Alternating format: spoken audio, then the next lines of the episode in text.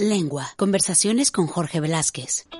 Hola a todos, bienvenidos a un nuevo episodio de Lengua. Hoy tenemos a una persona súper interesante, como siempre, uh, que lo hemos estado persiguiendo porque es un hombre muy ocupado. Jordi, buenos días. Jordi Pérez. Hola, buenos días, Jorge, ¿qué tal? Muy bien, ¿y tú? Muy bien, muy bien. Hmm, muy liado, ¿no? Bueno, como siempre, un poco con varios frentes. varios frentes abiertos, pero... Exacto. Bueno, pero tú, tú puedes con todos. Sí. a veces llego el viernes un poco apurado, pero sí, incluso salta el sábado. Uf, pues espérate, tengo malas noticias que hoy, hoy que estamos grabando la entrevista es miércoles apenas. Claro, claro, por eso me preocupa un poco ver dónde tengo la trinchera. En fin, bueno, Jordi, eh, la gente nos, que nos está escuchando habrá leído eh, eh, que eres periodista y filólogo italiano, tienes un montón de publicaciones, libros, ensayos. ¿Y cómo te definirías más? ¿Como periodista? ¿Como escritor? ¿Como ensayista? Totalmente periodista, sí, sí, es mi trabajo, mi vocación, la descubrí a los veintipico, pero soy periodista, sí. Hmm, 100%. Lo que me da mucha curiosidad es que estudiaste filología italiana y es, la mayoría de la gente estudia filología inglesa y esas cosas. ¿Por qué te fuiste por el italiano? Sí, porque precisamente por eso, porque la mayoría de la gente hace inglesa o francesa y dije, va, otra que sea divertida y Italia me parece un país fascinante y los italianos muy divertidos. Ah, y me imagino que habrás descubierto un montón de autores italianos que la gente no conoce, ¿no? Bueno, los que la gente conoce son los que más estudias, evidentemente, mm. los clásicos, los modernos, pero sí, sí, luego te da para más cosas, pero vamos, eh, lo que estudias en filología normalmente es el canon establecido. Exacto. Eh, ya que eres un experto filólogo italiano, ¿qué autores de, deberíamos de leer? No, bueno, claro, eh, es, probablemente la gente que nos esté escuchando pues le falte por leer a los grandes clásicos, con lo cual había o sea, los Dantes Petrarcas, luego los más recientes eh, eh, Ungaretis, Montales y estas cosas, pero claro, es que había una, una, es un poco un lugar común, pero sí que hay una frase de gente que se dedica muchos años a esto y ha leído todos estos libros varias veces. Eh, y hay ese momento que dices, date por feliz porque no has leído nunca un libro de estos, que es un clásico, digamos, y lo tienes ahí por leer, pues en algún momento de tu vida, pues puedes leer eh, el Orlando Furioso, por ejemplo, ¿no? Entonces, que era el ejemplo que utilizaba. Mm. Era como algo así de decir, bueno, eh, tú vives tu vida tranquilamente y aún tienes como placeres enormes para muchas generaciones de la humanidad a tu disposición si algún día quieres dedicarte a ello. Hmm. Mira, eso es una buena recomendación. Exacto. Uh, cuando te jubiles o cuando tengas tiempo, mira. O cuando te apetezca, unas vacaciones o algo así, un reto diferente, la verdad es que hay ahí como enseñanzas escondidas. Exacto.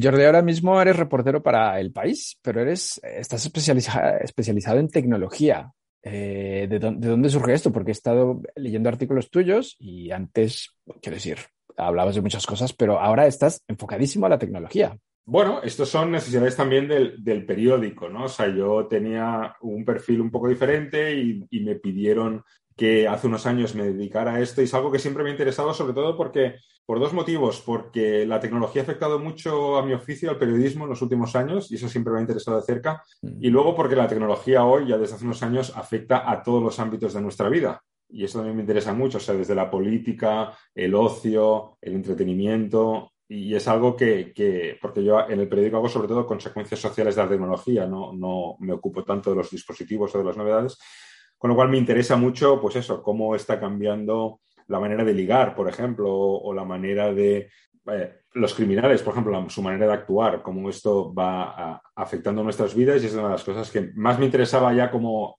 observador de la sociedad la tecnología hace que esto cambie y me parece fascinante. Hmm. Eh, has dicho algo interesante. La tecnología ha cambiado mucho el periodismo, bueno, entre otras muchas cosas. ¿Tú qué ha sido, crees que ha sido un cambio positivo o negativo? Positivo.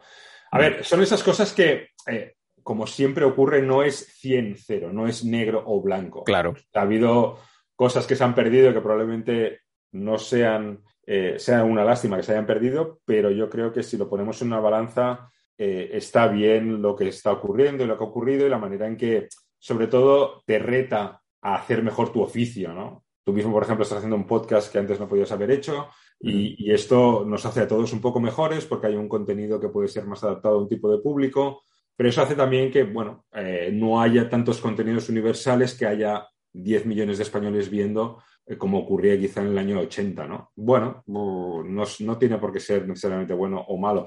También hay algo interesante, estamos viendo las consecuencias en directo, o sea, hay gente, claro, hoy estamos viendo en 2022, queremos saber qué ocurre en 2022, pero en 2040 veremos 2020 como unos años donde pasaron cosas más allá de la pandemia que cómo éramos tan tontos de no verlas, ¿no? Pues claro, gracias. Nosotros también vemos ahora del año 70, algo así, ¿no? Claro, exacto, pero eh, la pandemia nos pilló desprevenidos completamente, vamos. Sí, sí, o sea, no digo la pandemia, digo cosas tecnológicas, cosas de ah. cómo usabais Instagram, cómo dejabais a niños de 13 años o niñas de 13 años usar Instagram sin ningún tipo de control con todo lo que ocurrió después, ¿no? Mm. Que, eh, claro, igual eso ocurre o es otro de estos pánicos exagerados, ¿no? Y ahora es difícil de decir, parece que hay evidencia de que no es sano que eh, chicas, sobre todo chicas eh, de 15 años, usen Instagram en el, en, para empezar a valorarse como seres humanos porque crea una ansiedad desmedida, pero de momento lo estamos haciendo y la evidencia aún no ha hecho que, como con el tabaco, como con el cinturón de seguridad, eh, hayamos dado el paso de legislar sobre eso, ¿no? Pero igual en 2040 nos tildarán de, gente completamente absurda. Exacto, éramos muy inocentes. exacto. No pasa nada, es solo una red social. Vamos, sí, sí que pasa. Eh, puede ser, claro. Mm. Tú estudias mucho, entonces, como, como dices, las consecuencias sociales de Internet y de estar conectados al móvil 100%. Y tú eres padre, ¿tienes dos, tres, cuatro, cinco? Tengo dos, hijos. Eh, ¿y, qué edad tienen? Eh, seis y ocho. Uf, muy pequeños. Eh, te, pongo, te pongo en situación. A los 11, 12, tu hijo te pide un móvil. Sí, eh, justo me pillas eh, ahora escribiendo un tema sobre una familia que ha decidido criar a sus hijos sin ninguna pantalla. Son como los niños pequeños aún.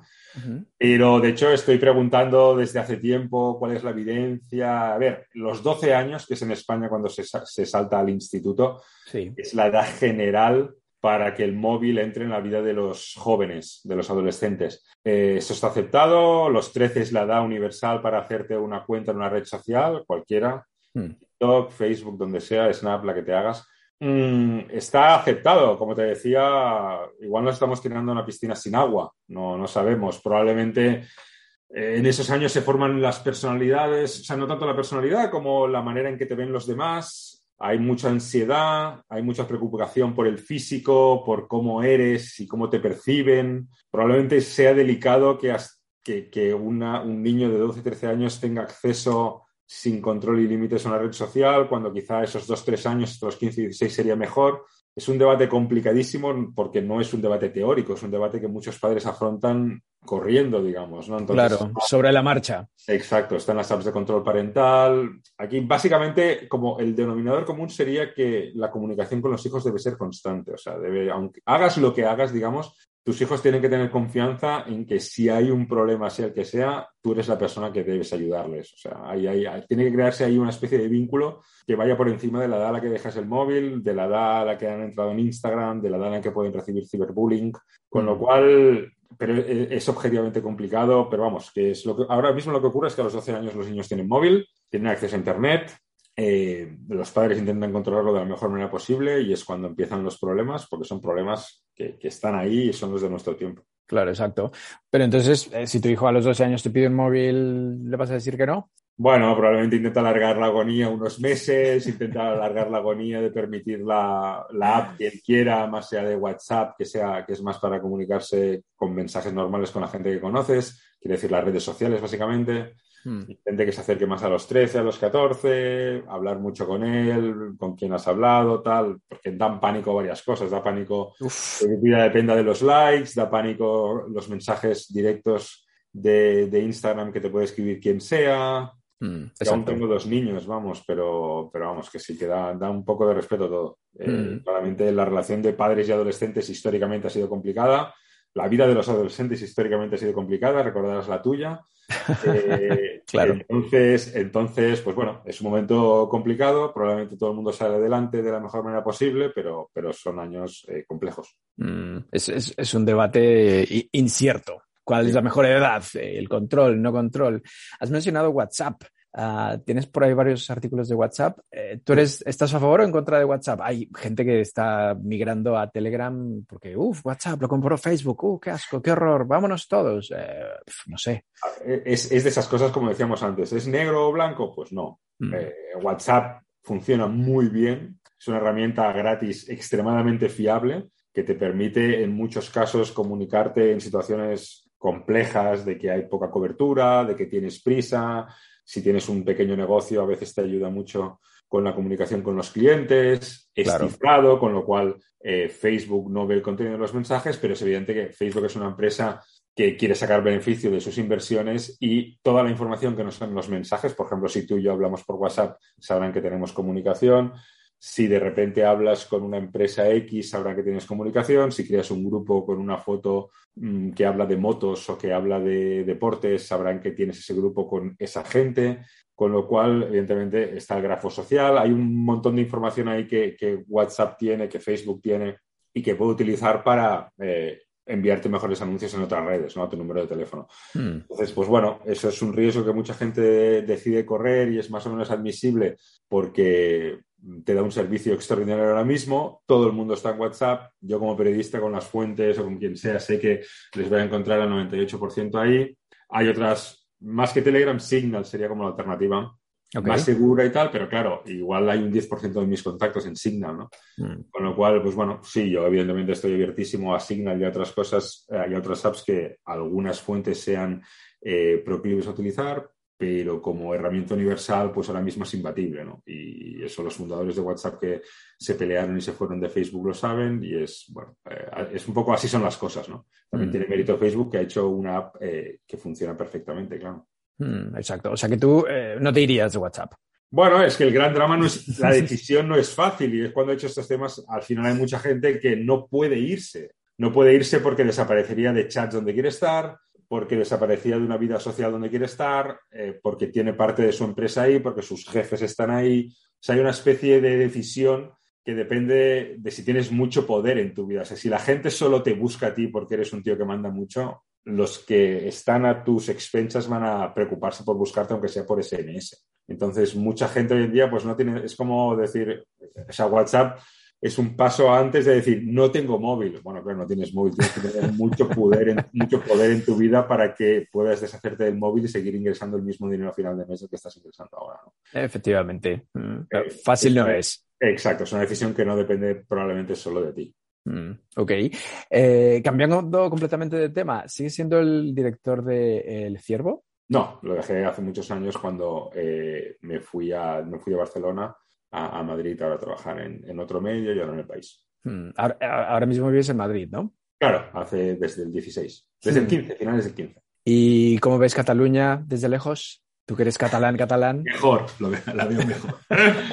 la verdad es que me fui los años más complicados y es algo, bueno, que se agradece en el sentido de que pude vivir aquello con cierta distancia, lo cubrí un poco como periodista y, ayuda a ver un poco, sobre todo, ver que el centro de interés allí, cuando lo ves desde fuera, cambia, ¿no? Porque aunque la gente de allí se piense que en Madrid o en otras ciudades del resto de España eh, están muy pendientes, pues cuando lo ves desde aquí la gente está pendiente pues de, otras cosas y también de eso, ¿no? Es evidente que el, foco se pone eh, en otro lugar y eso es útil, es útil ver que, Cuando la gente dice es útil viajar y tal, se refieren a esto, pero claro, viajando 15 días no te saca de tu foco, tú vas 15 días a Finlandia o a Marruecos o donde sea de viaje y estás pendiente de lo que ocurre en tu ciudad, en tu país. Eh, pero cuando vas a vivir a otro sitio y estás ahí, eh, ajetreado y preocupado por las cosas, escoger colegio, ver al médico, ver a tus amigos, tal, pues de repente queda un poco en el retrovisor, ¿no? Lo que ocurre básicamente. Eso no es, no es solo por problemas políticos, se puede eh, también reducir a, un equipo de fútbol o a preocupaciones más mundanas, ¿no? Al partido político que gobierna tu ciudad, de repente te parece algo remoto, cosas así. O Hmm. ¿Tiene, ¿Tiene solución todo este problema independentista en Cataluña? Si lo supiera no estaría aquí. ¿no? Eh, pues probablemente la tendrá, pero no sé cuál. Es que todo es muy complicado y es como se va, se va complicando cada vez más. Luego con las escuchas y con los lazos, con gente. Bueno, se va. Ahora está más tranquilo, pero es probable que acabe complicándose más. A ver, esto de las escuchas no deja de ser algo que ocurrió en los años más conflictivos y que ha salido ahora, ¿no? Con lo cual, digamos que cosas nuevas, nuevas de esta época hay menos conflictivas que las que sabemos de aquella época y pueden afectar a la gobernabilidad de España ahora, ¿no? Por eso ahora son tan importantes. Pero vamos, que sí, eh, que es algo que probablemente vuelva a resurgir durante nuestras vidas. Mm. Y hay demasiados intereses en juego, ¿no? Tanto en Cataluña como fuera de Cataluña. Eso en cualquier debate político, ¿no? O sea, es esas cosas mm. que ahora el aborto es estatal, pues hay muchos intereses políticos, temas de inmigración. Lo mismo las escuchas tiene un trasfondo que hay partidos políticos que quieren sacar rédito electoral, ¿no? Es como el juego mm. político. Eso no solo es en España o Cataluña, ¿no? En todas partes, cuando ves que la guerra de Ucrania puede favorecerte o perjudicarte, pues le das un papel, le quieres dar un papel y que los medios y, las redes sociales hiervan con ese tema. Y si ves que tu amistad con Putin puede perjudicarte, pues intentas que pase ese tema y poner otro tema en el foco, ¿no? Exacto. Eurovisión, Eurovisión. ¡Ay, qué bien nos ha ido en Eurovisión! ¡Qué felices somos! El juego político eterno ha sido siempre así. Bueno, verlo desde dentro, verlo de cerca, pues te permite relajar, pero bueno, al final, si hay elecciones en un momento en que tu partido, eh, pues eso, optó por hablar bien de una cosa que ahora está yendo mal, pues claramente esas elecciones te irán mal, ¿no? Eh, es algo que es algo que así, bueno. Lo has definido perfectamente bien, es un juego. Exacto. Mm. Ese es un juego peligroso porque afecta a la vida de millones de personas, pero vamos, los políticos saben perfectamente y ese es un poco el cinismo que a la gente normal le disgusta de la política Mm. El hecho de que, de que creas que los políticos hacen todo solo por su beneficio, que en parte es verdad y en parte es lo que hacemos todos, pero también tienen esa parte de que cuando están gobernando quieren preocuparse por el beneficio de todos, eh, aunque en parte se preocupen un poco más por el beneficio de sus votantes. Es que es lógico, cuando lo piensas, si tú estuvieras ahí, eh, ese cinismo te llevaría a actuar así, pero es la mejor manera que hemos encontrado para gobernarnos y es algo que vamos a arrastrar eh, hoy, aunque antes cuando nos gobernábamos sin tele, ahora luego con tele y ahora con TikTok, ¿no? O sea, eso, es, así y, va a ser siempre así. Podemos reírnos y quejarnos, pero es lo que ocurre. Habría que, habría que aceptarlo, ¿no? Sí, o sea, da rabia porque siempre piensas los políticos son malos, los políticos son penosos y tal, pero es complicado ser político y querer ganar, unas, elecciones cada cuatro años sin tener en cuenta cómo las vas a ganar y sin tener en cuenta de poner, porque votas tú, voto yo, pero votan otros millones de personas que tienen o mucho interés o muy poco interés en lo que pasa en tu ciudad o en tu región o en tu país, ¿no? Entonces, esa gente, ese voto vale igual y los políticos están pendientes de, intentar pues, recoger cuantos más de esos votos. Entonces pueden hacer cosas que a ti te parecen locas o menores, pero probablemente en la cabeza tengan cómo intentar eh, recolectar más votos para su causa. Hmm. Y al final del día no puedes tener contento a todo el mundo, ¿no? O sea, toda la población que, ah, qué bien. Claro, ese es el político mágico, ¿no? Que de repente tomas una decisión que agrupa o cuando el, país se une porque hay algún motivo gordo, como un atentado terrorista o lo que sea, que bueno, entonces todos piensan que hay algo que hay que hacer y tal, pero es evidente que siempre hay grupos de gente que que no están contentos. Puede ser, por ejemplo, cuando llega un político nuevo, que una parte de gente que, que no le ha votado le da un voto de confianza así abstracto y tal, pero es evidente que la sociedad está hecha de intereses divergentes y eso es lo que la política trata de subsanar o de corregir o de dirigir y, es lo, bonito, lo interesante y bueno, el motivo por el que ahora mismo estamos hablando tú y yo y el motivo por el que se mm. llenan miles de vídeos, tweets, eh, titulares sobre todo esto, claro. Eres em, experto eh, sobre política internacional, pero sobre todo en política americana.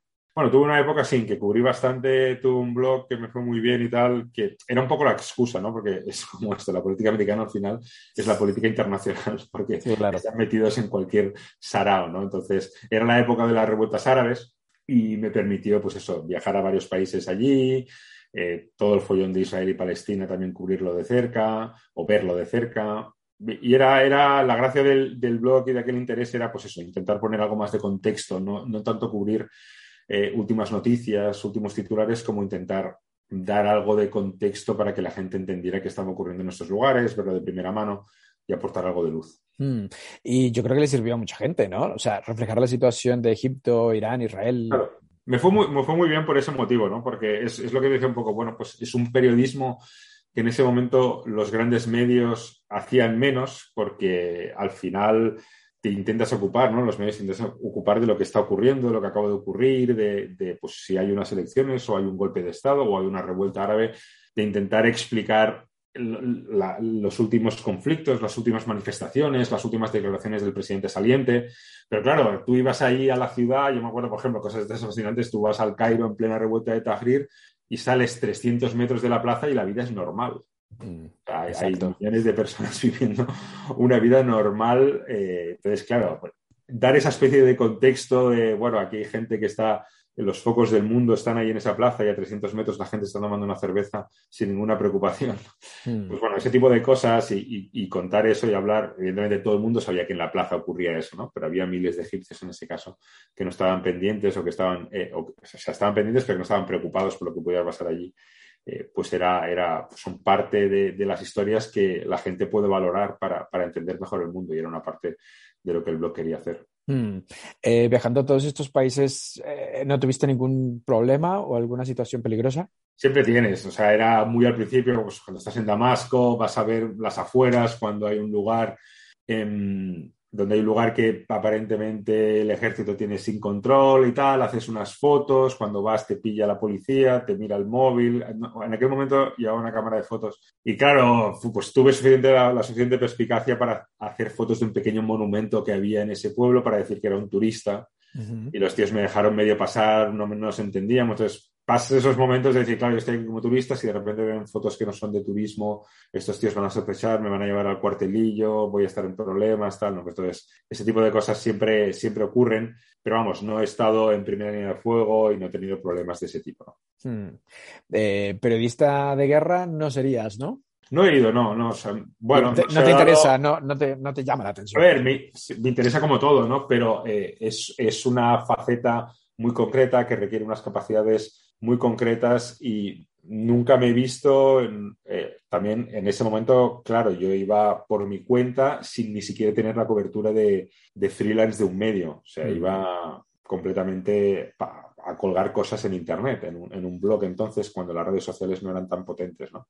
Entonces, no me arriesgaba sin tener seguro, sin tener ningún contacto con gente de fuera eh, a meterme en, en, en, siderales gordos, ¿no? Entonces, nunca se ha dado y nunca he tenido la oportunidad, con lo cual, eh, pues, a ver, iría, pero como no se ha dado, tampoco es algo que persiga desde, desde joven. Me interesa más contar la realidad en general. Evidentemente, la guerra es una realidad increíble eh, y si pudiera darse la vería, ¿no? Siempre la he visto, pues, desde, desde tres pasos atrás. Mm, desde, desde lejos. ¿Qué pasó con obamaworld.es? Bueno, pues eso, simplemente eh, ya no, ya, no, funciona. Murió de éxito. Murió de éxito. O sea, murió de éxito. El, blog lo acabé, primero saltó a Yahoo y de ahí luego saltó, salté yo a otros medios donde me fui a trabajar, con lo cual, pues su trabajo, el trabajo que estuve haciendo allí durante cinco años, me dieron premios, me dio a conocer, me dio visibilidad, que se dice ahora, eh, y me sirvió pues eso para, para, para seguir con mi carrera en mi oficio. Mm, y ya está. He, he, pinchado en el enlace, pero ya no, ya no existe. ¿No existe? Ah, pues en principio estaba. Ah, yo lo preguntaré. Está, o sea, no, no, no se ve el blog. Me, me parece que no. Voy a volver a probar otra vez. ObamaWord.es. No. Me pone forbidden. You don't have permission to access. Ah, vale, pues ya lo, ya, lo, ya lo preguntaré, debe estar guardado. Sí, eso es bueno, eh, que el servidor no está actualizado, o sea que no lo hemos renovado. Ya, ah, okay. Ahora preguntaré. Hmm, ok. ¿Por qué te interesaba tanto eh, la política americana? ¿O te interesa? No sé. Eh, sí, o sea, me interesa el mundo en general. ¿no? Siempre me ha gustado viajar, siempre me ha gustado ver cosas. Eh, empecé el blog en un medio donde trabajaba en la época y fue el año en el que ganó Obama y fue un poco la excusa, ¿no? O sea, pasaba, aproveché que pasaba el autobús y lo cogí. Entonces, es un poco la excusa esa de decir, bueno, el mundo de la política internacional estadounidense es todo el mundo, o sea, es Irán, es China, siempre puedes encontrar motivos para que en Corea del Norte eh, haya un americano interesado, ¿no? Entonces, al final era una excusa, era una excusa para hablar del mundo, porque como periodista siempre me ha interesado el mundo y, y, sus, y, su, y su realidad y su actualidad y tal, y eso era simplemente pues una manera, una excusa actual, porque Obama era un tío que recordarás que creó cierta sensación y, levantó mm. cierta expectación, con lo cual era una manera de, llamar la atención sobre algo que me había interesado siempre, que es el mundo y qué ocurre en el mundo. Ok. Ah, viendo ahora con retrospectiva, ¿tú crees que Obama fue un buen presidente? Sí, probablemente sí. Yo creo que la mayoría de gente piensa que sí. O sea, al final, una de las cosas más graciosas de esto, ya ponerlo en perspectiva, cuando estás en 2008, todo eso de esperanza y, y el futuro será mejor y tal, luego son ocho años donde las inercias de un país, o sea, ocho años con suerte si renuevas el mandato, las inercias de un país te permiten, imagínate un Titanic, un transatlántico, eh, pues girando un pelín hacia algunas cosas, ¿no? Y entonces, pues él su reforma sanitaria y algunas cosas, pero, o sea, salir de la guerra de Irak, o sea, como pequeños detalles, pero es que es, es, es, es imposible. O sea, Donald Trump, por ejemplo, parecía el final del mundo, ha sido un presidente que ha estado cuatro años, igual ahora se vuelve a presentar y está cuatro años más, pero, pero, pero, claro, es como, bueno, tiene impacto, tiene, o sea, el impacto, por ejemplo, sustancial de Donald Trump puede ser que haya escogido eh, a, magistrados para el Tribunal Supremo que han, pues ahora pueden derogar la ley del aborto y tiene como, es una cosa un poco rocambolesca de rebote, pero al final va a quedar como el gran legado de Donald Trump haber elegido a dos personas o a tres personas para, para, el Tribunal Supremo que han cambiado luego el rumbo del país. Y las cuatro años para tres elecciones porque murieron los que había o se retiraron en ese momento y los pudo. Entonces, fíjate que son como, bueno, cuatro años de alguien que nos preocupó muchísimo y que le dedicamos muchísimas horas y queda reducido queda reducido a un impacto enorme, pero a, unas decisiones muy concretas de su mandato. ¿no? Entonces, claro, es como, sí, puedes, puedes haber sido un buen presidente, pero no es lo mismo ser presidente en un momento más o menos de paz, donde simplemente Eisenhower, donde simplemente tal, que si eres Lyndon Johnson, estás en plena guerra de Vietnam, o si eres Nixon, eh, y te metes, sales de Vietnam, te metes en Watergate y de repente, claro, son, son presidencias, o eres Reagan y, y, no acabas la Guerra Fría y la, la, y la acaba George Bush, pero luego no renueva mandato. O sea, hay una especie incluso de si eres presidente de Estados Unidos, la aleatoriedad te afecta también de una manera increíble, con lo cual, pues sí, puedes decir que es un buen presidente, pero al final o sea, sí que es un tío que intentó hacerlo lo mejor posible. Pues sí, probablemente, pero eso la mayoría de, de presidentes. Dices, bueno, Nixon se fue con el Watergate de manera vergonzante y tal, pero a muchos de sus partidarios probablemente les pareció un buen presidente también, ¿no? Igual se que ahí la lió pardísima eh, y tal, ¿no? Entonces, pues bueno, eh, a, a, Kennedy le mataron en presidencia, si igual hubiera acabado su mandato renovado, igual hubiera sido un presidente desastroso, ¿no? Y tenemos este recuerdo admirable de Kennedy. Efectivamente pues eso, es un poco, pero bueno, sí, o sea, al final ha sido presidente de Estados Unidos, ha estado en, en los resortes del poder y ahora es un tío que intenta hacer conferencias y le damos eh, cierto valor, pero vamos, que...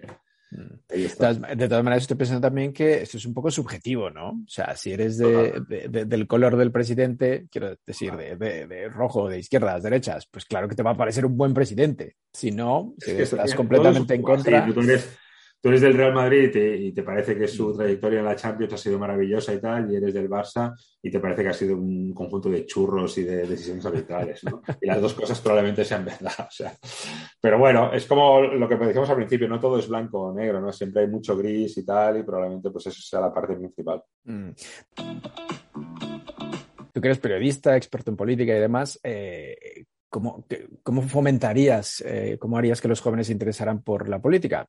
Eh, quiero decir, ¿sería algo bueno que la gente se interese por la política o no? Que creo que es, creo que es natural, o sea, es como, ¿cómo harías que la gente leyera más? Bueno, siempre he leído poca gente, siempre se ha interesado por esto poca gente, ¿no? O sea, el porcentaje de sociedad, quiere decir, ¿eh? O sea, es claro. Una de las cosas más fascinantes y que a mí, o sea, como periodista o como observador me, me fascina es, es, que somos muchísima gente, somos muchísima gente. Y, y, y, reunir un millón de personas, dos, cinco, alrededor de algo ya es un éxito brutal. Mm. Ah, en los 80 menos, ¿no? Porque había menos cosas únicas para reunirnos alrededor de un dispositivo como una televisión o un titular. Pero ahora es como un prodigio reunir a mucha gente alrededor de un meme o alrededor de una serie de dibujos animados o lo que sea, ¿no? Entonces, o sea, mi sensación es que hay siempre gente para todo constantemente. Y, y, y, para la política también habrá, o sea, esa sensación de que los jóvenes se dedican, sí que se dedican, ya te aseguro que se dedican. Eh, como, el reto es como, bueno, como porcentaje de la sociedad son menos que antes, lo dudo.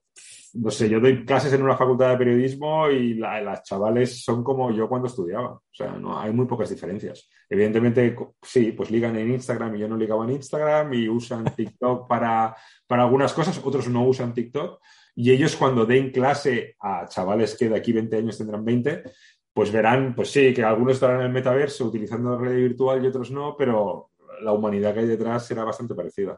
Mm. Se, me, se, me, acumulan la, las preguntas. Ahora que has eh, hablado del metaverso, ¿tú crees que eso de verdad tiene futuro? Yo es que no lo veo, no lo, no lo Pero veo. si, estuviera, si lo supiera con certeza estaría contratado por Facebook. ¿no? Eh, Claro, pero tú desde tu punto de vista, ¿de A ver, eh, que, tiene algo- gente tiene algo de fascinante. O sea, a ver, ahora estamos todos con el móvil, ¿no? Eh, las Google Glass fallaron y están las grandes empresas, Snap, Apple, eh, Meta, Facebook, intentando hacer unas gafas parecidas, donde veamos la realidad eh, y, o sea, por ejemplo, tú que llevas gafas, verás la, la realidad, me verás a mí y estarás viendo las preguntas, por ejemplo, en tu pantalla o estarás viendo si recibes un mensaje o de repente te estará diciendo, si miras hacia la derecha y ves algo, te estará diciendo el título del libro que ves lejos o lo que sea. Claro, eso parece bastante, el día que funcione bien, parece como bastante probable que haya mucha gente que lo quiera usar. No sé cuánta, ¿no? Y luego, pues el paso siguiente, que es la realidad virtual, pues claro, tú te pones una de esas gafas, por ejemplo, para, para un videojuego que hay millones de personas jugando videojuegos y dices, es que esto es mejor. O, para hacer ejercicio, por ejemplo. Yo estoy esperando con muchas ganas una app que te permite pues destrozar como con una especie de espada, destrozar cosas en el mundo virtual, ¿no? Y haces ejercicio. Parece bastante divertido. Claro, me digas, no, no, pero ¿la vas a llevar 24 horas? 24 horas no creo que nuestra generación lo vea, ¿no? Pero, pero bueno, que va a ir a más, sí, que se convierta en un dispositivo como es ahora el móvil, pues igual tarda 25 años y a nosotros nos pilla mayores, pero parece como que son cosas que, que probablemente nos vayan llamando la atención. No sé en qué formato, no sé con por ejemplo, claro, tú dices ahora, el, el móvil cuando empezó era para llamar y para enviar mensajes y fue el smartphone el que realmente cambió nuestras vidas. Imagínate si no hubiera aparecido el smartphone, tendríamos unos, un, un aparato para enviar mensajes desde cualquier lugar y para llamar. Eso hubiera cambiado nuestras vidas, pero menos, ¿no? Porque estaremos sí enviando SMS desde el parque, pero Claro. No sería como una llamada un poco perfeccionada. Ha sido el smartphone el que nos ha metido ahí de todo, ¿no? Mm. Pues esto es un poco todo, ¿no? Es el día que empiece a meter cosas nuevas la realidad aumentada o virtual, pues probablemente empiece a cambiar nuestras vidas. Yo creo que sí, que algo va a ser. No sé si vamos a vivir en otro universo, pero... o sea, sí, algo a ver. Habrá, habrá que esperar 25 o 30 años, no lo sé. Bueno, igual menos para, para intuir que eso va a ir a más, pero, o sea, para que esté muy extendido, digo, ¿no? Claro. De hecho, el móvil ahora es como súper extendido y han pasado escasos 15 años. Mm. Claro, la, Te- la realidad virtual ya está aquí, lo que pasa es que funciona aún regular. Entonces, bueno, igual sí, 15 años. No sé, la tecnología está evolucionando demasiado rápido, ¿no? Mm.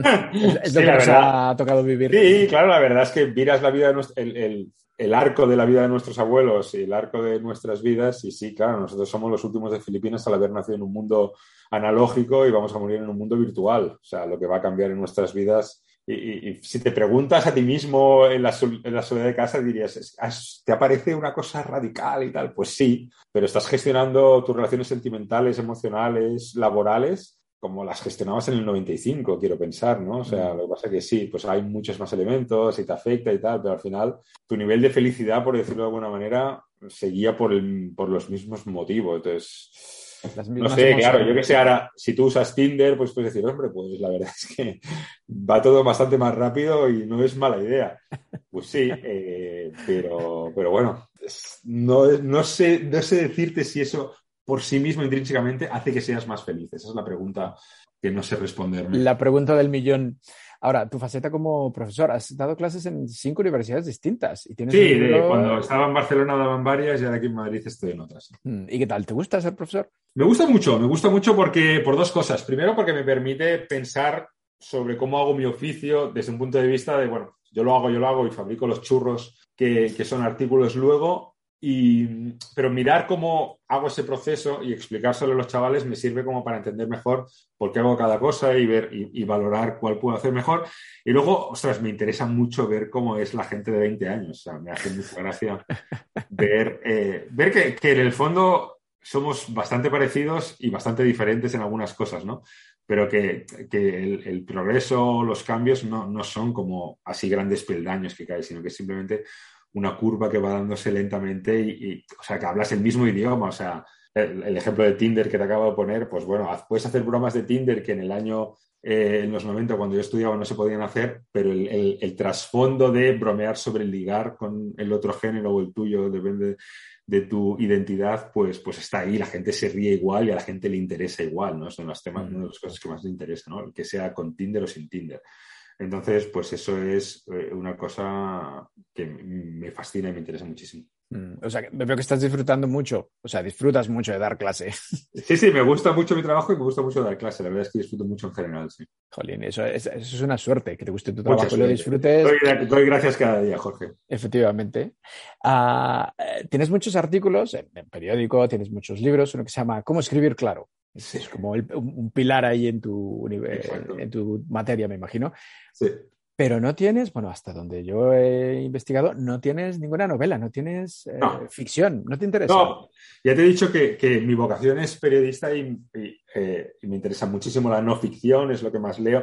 No es que no me interese, ¿eh? yo he leído muchísimas novelas en mi vida, son interesantísimas y me han cambiado la vida, pero, pero por mi trabajo y tal, me interesa mucho más la, la vida real y lo que podemos entender de, de, nuestras sensaciones reales de gente real. A ver, al final es un poco una elección, ¿no?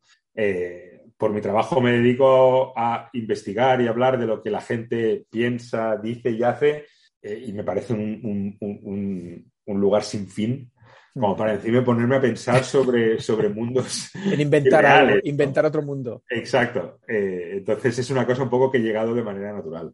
Ah, o sea, entonces en un futuro, cuando te retires, cuando te jubiles, escribir eh, ficción, no está en tus planes. No, no, me interesa mucho más si, si yo le doy siempre vueltas, ¿eh? algún libro, alguna, siempre es intentar descubrir o contar, no descubrir, contar cosas que ocurren en nuestro mundo. Mm, mucho mejor, te interesa mucho mejor. Me, interesa más, realidad. No mejor, no mejor. Me a mí me interesa más, me interesa más. Y aparte, la no ficción en español está menos trabajada, con lo cual creo que hay un campo más virgen para trabajar. O sea, eh, al final eh, la ficción en todas partes es sentarte delante de un ordenador como que estoy ahora e intentar escribir. Y a mí me interesa mucho más, pues bueno, salir, mirar por la ventana y buscar esas cosas y tal, y, ver eso, cosas que han ocurrido y que la gente quiere explicar y ver cómo las ve una persona, como esa película Rashomon, ¿no? que, que, es como el, el, mismo hecho visto desde cuatro puntos de vista y eso es lo que más me interesa, ¿no? poder ver cómo, cómo la gente recuerda su pasado de manera distinta, aunque hayan vivido los mismos hechos, poder intentar analizar eso, contar ese tipo de cosas. ¿no? Me interesa mucho la realidad, los sesgos, cómo, cómo juzgamos, cómo nos vemos a nosotros mismos. O sea, hay, muchísimas cosas de la realidad que me interesan como para dar el paso a pensar que puedo aportar algo con una novela cuando ya mucha gente las hace y muy bien. Mm, exacto. Ah, ¿Qué consejo le darías a una persona que va empezando en el periodismo? Que pienses bien que, eh, es algo que se aprende, es un oficio como la artesanía, como pues, hacer una joya o hacer un mueble, pero debes llevar dentro algo que yo he visto con los años y que es a mí, yo ahora mismo cuando tenía 22 uh, y acababa la carrera me preguntaba y no lo veía claro, o sea, yo, yo soy un tío muy curioso, cotilla dicen algunos, mm. y, me interesa y me interesa mucho eso, pero no es fácil de detectar, o sea, no es fácil, lo he ido viendo con los años que me, me me produce placer o me gusta, me, me, encanta ver cómo es, cómo vive su vida la otra gente, me, encanta saber cómo toman sus decisiones.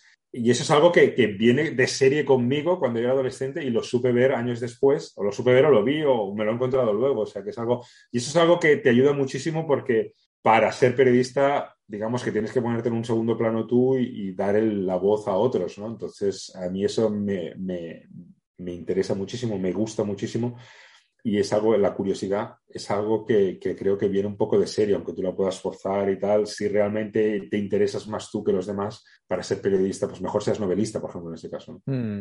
Ah, hay una fina línea ahí entre ser curioso y ser cotilla, ¿eh? Sí, sí. Bueno, eh, la, salto, con tranquilidad. Sin ningún problema. Bueno, a ver, yo pregunto, pregunto, pregunto. Si alguien me dice esto y yo no te lo respondo, pues bueno, ya no me lo responde. vale. A ver, sí, hay cosas Sí, sí, sí, la verdad es que hay, o sea, tampoco me pongo mucho debate, me hago mucho debate sobre dónde está esa línea, ¿eh? O sea, siempre pregunto, claro, al final los amigos ya saben que preguntas, que haces preguntas impertinentes en algún momento, ¿no? A veces ya, si estás en un momento delicado, pues ya sabes dónde están los límites, evidentemente, ¿no? Pero, pero bueno, claro, el trabajo es hacer las preguntas como, a veces es simplemente como si fueras tonto, ¿no? En el sentido de, la cosa que está ahí, ¿no? El elefante en la habitación, todo el mundo sabe que esa es la pregunta que nadie quiere, que esa persona no quiere contestar y hay que ejecutarla, que a veces es el mérito de alguien. Simplemente es, hostia, ¿por qué no preguntas eso? Que todo es todo lo que todo el mundo quiere saber y nadie se atreve a hacerlo. Mm. Entonces, eso parece una tontería, pero hay que hacerlo. Entonces, eso puede ser cotilla, pues puede ser cotilla, pero bueno, asumo, asumo esa crítica con gusto. ¿Quieres mejorar tu español? ¿Tienes un buen nivel pero no acabas de arrancar? No te preocupes, tenemos la solución. Mejora tu español aquí con nosotros. Mándanos un mail a mejora tu español con n aquí arroba gmail.com. Mejora tu español aquí arroba gmail.com. Ofrecemos cursos en línea para que mejores tu español con nosotros. No te olvides de mandarnos un mail, tenemos paquetes súper interesantes para que aprendas español aquí con nosotros. Ahora, si no hubieses sido periodista, ¿a qué otra profesión te hubieses dedicado? Pues probablemente ha sacado libros de cómo escribir claro y tal. O sea, me interesa mucho, que es una de las partes, o sea, cuando eres periodista hay tres cosas que tienes que hacer. Una es encontrar los enfoques, encontrar qué temas interesan en el mundo, preguntar a gente para que te conteste y te los cuente y luego eh, condensarlos, que puede ser en un texto escrito, en un guion para un, para un vídeo de tele o para un TikTok, me da igual, o sea, condensarlos en ideas. Esa tercera parte, que es parte de lo de cómo escribir claro, que es algo que me fascina, es algo que también me ha interesado muchísimo siempre y ahí mi rama filológica que luego no exploté porque no me interesa tanto la ficción, pero sí que me interesa mucho el lenguaje y el hecho ese de, claramente, de intentar, eh, no es fácil, o sea, el hecho, yo les digo a los alumnos también, se da por hecho porque todos sabemos escribir, que la gente sabe contar cosas por escrito o a partir de un texto escrito, hablando, pero eso es complicadísimo, o sea, es coger un tema difícil y resumirlo en 10 frases es extremadamente complejo, es, oficio, es, artesanía. Sí, sí. es parte, parte de las cosas, o sea, como en publicidad o a veces para hacer marketing y tal, decís, vale, tienes un producto que hace estas cosas, ¿cuáles son las, las palabras las 55 palabras que escoges para hacer estas tres frases que resumirán lo que una persona quiere saber sobre eso. ¿no? Entonces, eso es, eso es también una parte de, lo que yo procuro hacer bien, pues cuando condensas en un titular o cuando en un artículo que estás condensando en mil palabras un, hecho complicadísimo y tal, pues que escoges primero, que cuentas luego, dónde está el orden más útil. Y eso es algo que, que intento cuidar en los textos, pero que podría cuidarse en, otro tipo de comunicación, ¿no? que no fuera necesariamente periodística. Mm. Se me está ocurriendo que a lo mejor con ese grado de curiosidad que tienes podrías haber sido un buen investigador privado, ¿eh? Por ejemplo, por ejemplo. el mundo del espionaje, el mundo del espionaje me fascina de una manera brutal. Ahí, ¿sabes lo que yo sería muy malo en eso? Yo sería igual bueno encontrando la información, pero encontrando la información, pero sería muy malo conservándola. O sea, sería muy, o sea, si alguien quisiera, eh, o sea, claro, los periodistas lo primero que hacemos cuando tenemos una bomba, una bomba que puede ser privada, ¿no? Se han separado dos amigos o alguien se ha peleado y tal, lo primero que quieres hacer es contarlo a todos. Claro. Claro, o sea, es parte de tu trabajo, o sea, te queman las manos. Entonces, claro, imagínate que consigues algo de un espía ruso que te ha contado algo y, lo sueltas al primer espía checo que te encuentras en lugar de llevarlo a tu espía británico que es tu colega, ¿no? A tu jefe británico que es el que te dirige. Entonces, claro, eso sería fatal, ¿no? Pero, pero o sea, el mundo del espionaje también, el mundo de no ficción del espionaje, de cómo esa gente buscaba información, la conservaba, tal. O sea, el valor de la información como tal, que parece que circula y está en todas partes, pero la información cara de conseguir, la que nadie quiere dar, eh, que está por encima del periodismo, sí. Eh, me resulta fascinante, sí, sí. o sea, ¿a ti contarte un secreto? No. No, claro, bueno, soy periodista. sí, sí, eso lo veo, lo veo, o sea, lo veo, lo veo constantemente. Ayer estaba con unos amigos, me habían contado un secreto otras personas y dije, bueno, va, hay que contarlo. sabiendo, sabiendo que era un secreto. Bueno, son esos secretos que. Bueno, a ver, tenemos más de 40 años, los secretos llega un momento que se saben, ¿no? O sea, o sea, no estamos en la adolescencia un secreto puede hundirte la vida porque era una cosa súper, no sé qué, ahora ya todo el mundo sabe, tiene sus lados oscuros y tal, y bueno, a ver, evidentemente hay secretos que son delicados porque pueden mandar a alguien a la cárcel, no me refiero a ese tipo de secretos. Ok, ok, algo más liviano. exacto, exacto, algo más sentimental. Algo más mundano. Ahora, hablando de tus amigos, ¿qué haces en tu tiempo libre? ¿Qué haces cuando no estás trabajando? Bueno, pues tengo dos hijos. Eso ya ocupará bastante de tu tiempo, ¿no? Exacto, sí, sí. Y luego, pues lo que puedo, me gusta mucho yo, eh, la bici la integro mucho en el trabajo y tal, pero bueno, voy en bici siempre que puedo, aunque no sea por deporte, sino la integro bastante. Y luego ver gente, conocer lugares. diría que mi hobby de esos típicos principales, aparte de leer y ver pelis tal, que son dos de los típicos que también bastante, es viajar. Y siempre que puedo salgo de Madrid eh, cuanto más lejos. Ahora con la pandemia menos, pero bueno, ya estoy en un ritmo entre lo que me dejan los niños un poco y, y, lo que deja la pandemia, pues ya intento salir de Madrid tan, tanto como sea posible. Mm, eh, pasar tiempo con la familia, con los amigos, bien. ¿Te gusta leer? ¿Eres mucho de leer o...? Sí, sí, claro, es parte de mi... Sí, sí, es parte de mi... Como me gusta escribir, me gusta ver cómo otros han escrito, ¿no? Y me gusta, pues, como hablábamos antes de la no ficción, pues me gusta mucho ver cómo han resuelto, sobre todo porque, por ejemplo, en inglés hay muchísima eh, literatura, hay muchos libros clásicos y tal de al final un, libro de no ficción es un reportaje de 25.000 palabras en lugar de 2.000, ¿no? Entonces, pues bueno, me interesa ver cómo otras tradiciones o como la tradición principal de este mundo ha resuelto cosas complejas, pues eso, como asesinatos o, fracasos financieros o, problemas empresariales, pues como han, eso, han entrevistado a 500 personas para contar un follón que ha habido en un canal de televisión o en un departamento policial, ¿no? Mm. Eh, esto se lo pregunto a todo el mundo. A ver qué nos vas a decir. Me da mucha curiosidad. Tienes que recomendarnos una serie, un libro, una película y un disco de música.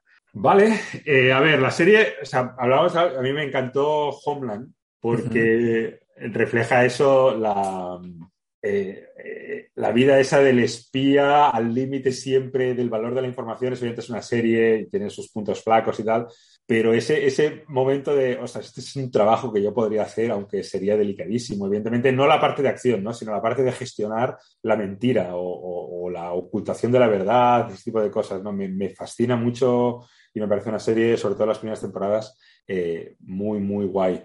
Hmm. Eh, ¿Qué más me has dicho? Un libro. Un libro. Eh, a ver, el libro es más delicado porque hay muchos, ¿no? Pero hablando de, escritura clara, hay uno de los grandes clásicos en inglés que lo escribió E.B. White, E.B. White, que es un manual de, escritura que eh, es algo, yo lo, recomiendo un poco porque en español hay muy poca tradición de esto.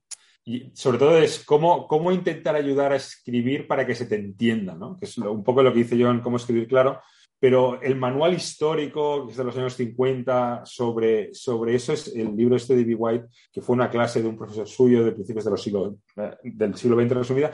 Hay la parte esta de que eh, las reglas ortográficas y gramaticales te ayudan en parte, pero esto es solo estilo, o sea, es como, como intentar ver cuándo poner un adjetivo, cuándo poner un adverbio, cuándo reducir el tamaño de la extensión de tu frase. O sea, hay cosas ahí que en español nunca hemos dado suficiente importancia y siempre hemos tratado el estilo como algo literario, mm.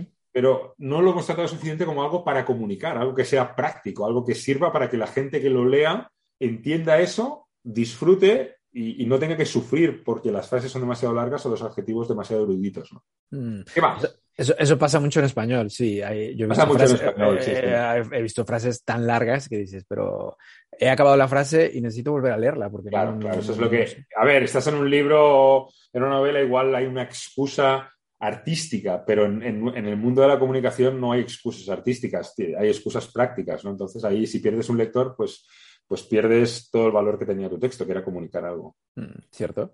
Ahora, ¿qué película tenemos que ver? Me gustan mucho muchas películas. Voy a hacer una italiana, ya que me has sacado el tema italiano al principio. ok. A mí, o sea, Fellini, por no decir de las, de las suyas eh, más locas como ocho y medio, por ejemplo, y Vitelón y los, los Inútiles, la tradujeron en castellano, es una peli de esas que me hace feliz verlas. ¿no? Es un grupo de chavales de provincias que viven, pues eso, pensando en un futuro que nunca llega y al final son unos fracasados muy amables. Vamos, es, es, una, es una película de esas muy contemporánea porque es, o sea, es como todo tan humano, no hay móviles, pero es todo humano, ¿no? La sensación esa de que vas a ser alguien feliz y al final eres alguien íntimamente fracasado, pero bueno, eso es lo que da la vida de sí y tal.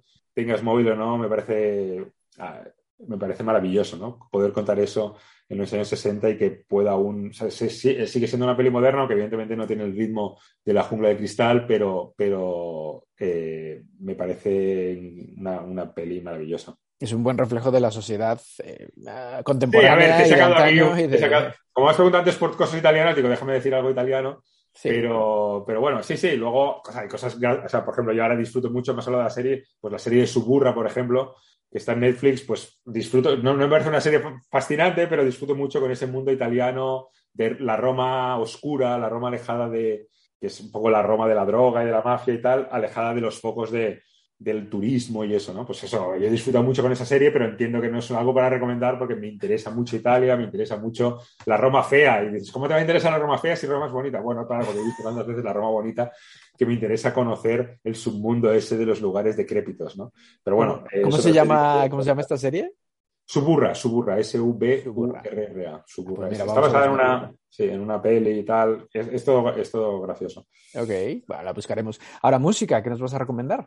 Pues, pues mira, te voy a recomendar, eh, un, ya, que, ya que lo uso mucho para escribir, es un músico que me ayuda mucho a concentrarme para escribir, se llama Mick Flannery, es irlandés. Eh, es así un, un songwriter, de eso que se llama ahora, así con un toque folk. Sí. Eh, que me sirve mucho para, bueno, tiene una música así como una cadencia que me ayuda mucho a... pon- Pongo como 10 canciones suyas repetidas de varios discos y me ayudan mucho a, a- a concentrarme, a aislarme para... De hecho, lo tenía puesto ahora antes de empezar a hablar contigo, para escribir, para aislarme un poco de todo y que no me lleguen mensajes ni me llegue nada y... y- ok, un pequeño ahí eh, en tu mundo, estar en tu mundo, ¿no? Exacto, encerrarme. Buena recomendación, la, la buscaremos.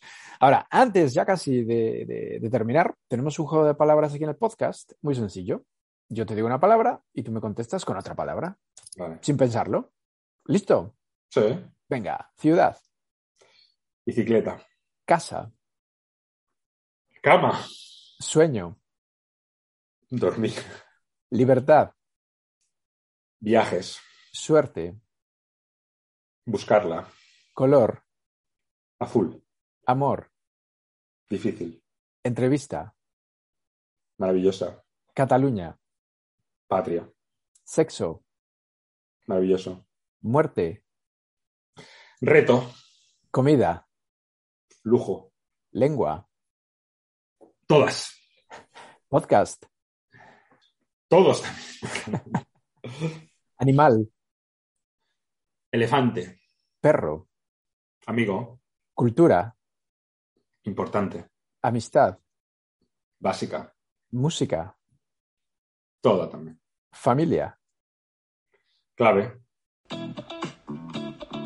Sí. Bueno, eh, podemos dar tu Twitter si alguien quiere seguirte Claro, por allí. sí, sí. Mm, No hay problema, tengo los mensajes abiertos, no hay problema. Siempre abierto a que me cuenten. De las mejores historias que me llegan son por, por email o mensajes. Yo lo pongo todo en abierto. O sea, al final soy alguien que vive de las historias de la gente. exacto. Entonces te pueden escribir eh, arroba Jordi eh, CP. No, PC, Pérez PC, al revés. Exacto. Pérez Colomé. Ok. Y ahí te pueden seguir. te pu- y tienes un montón de seguidores.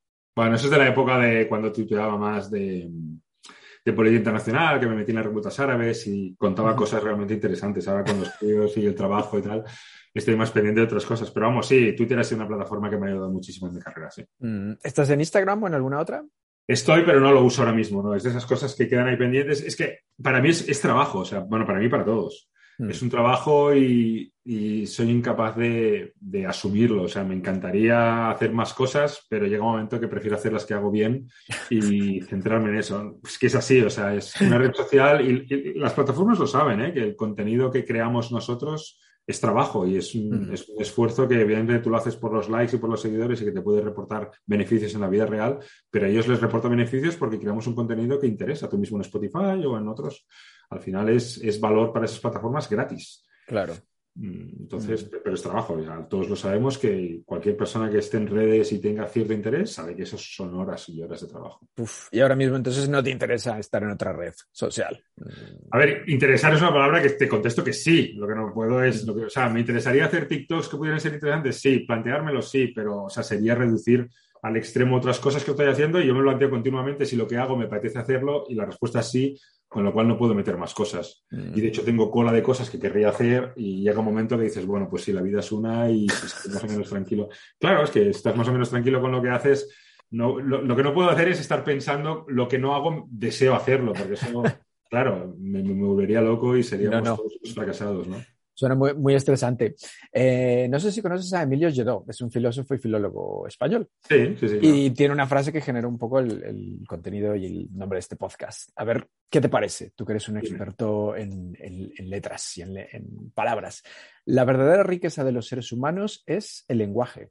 Sí, sí, claro, la capacidad de expresarnos, o sea, eso es básico, sí, sí, la capacidad. Al final, el lenguaje es todo, o sea, todo lo que eh, expresamos más allá de los gestos es lenguaje, con lo cual la capacidad de resumir lo que sentimos, lo que queremos, lo que aspiramos y tal, es, es nuestra riqueza. Es evidente que todo depende de que hayamos sido capaces de crear lenguajes para comunicarnos. ¿sí? Mm, o sea, que te gusta, ¿estás de acuerdo?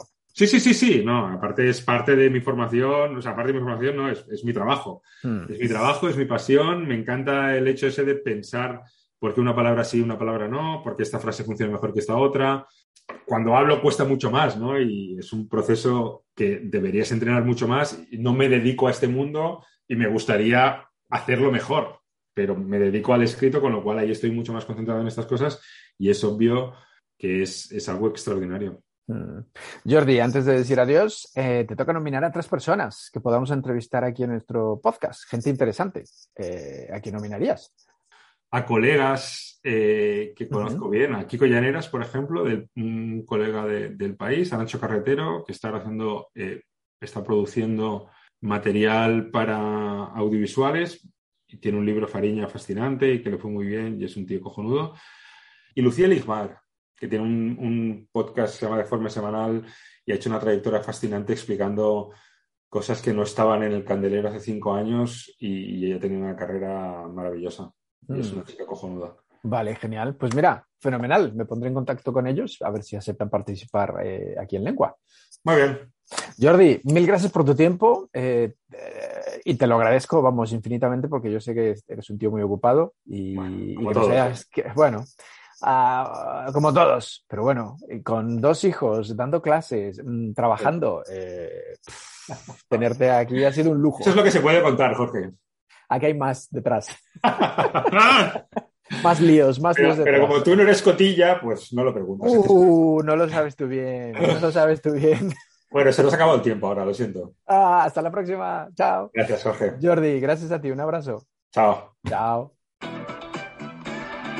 Lengua. Conversaciones con Jorge Velázquez.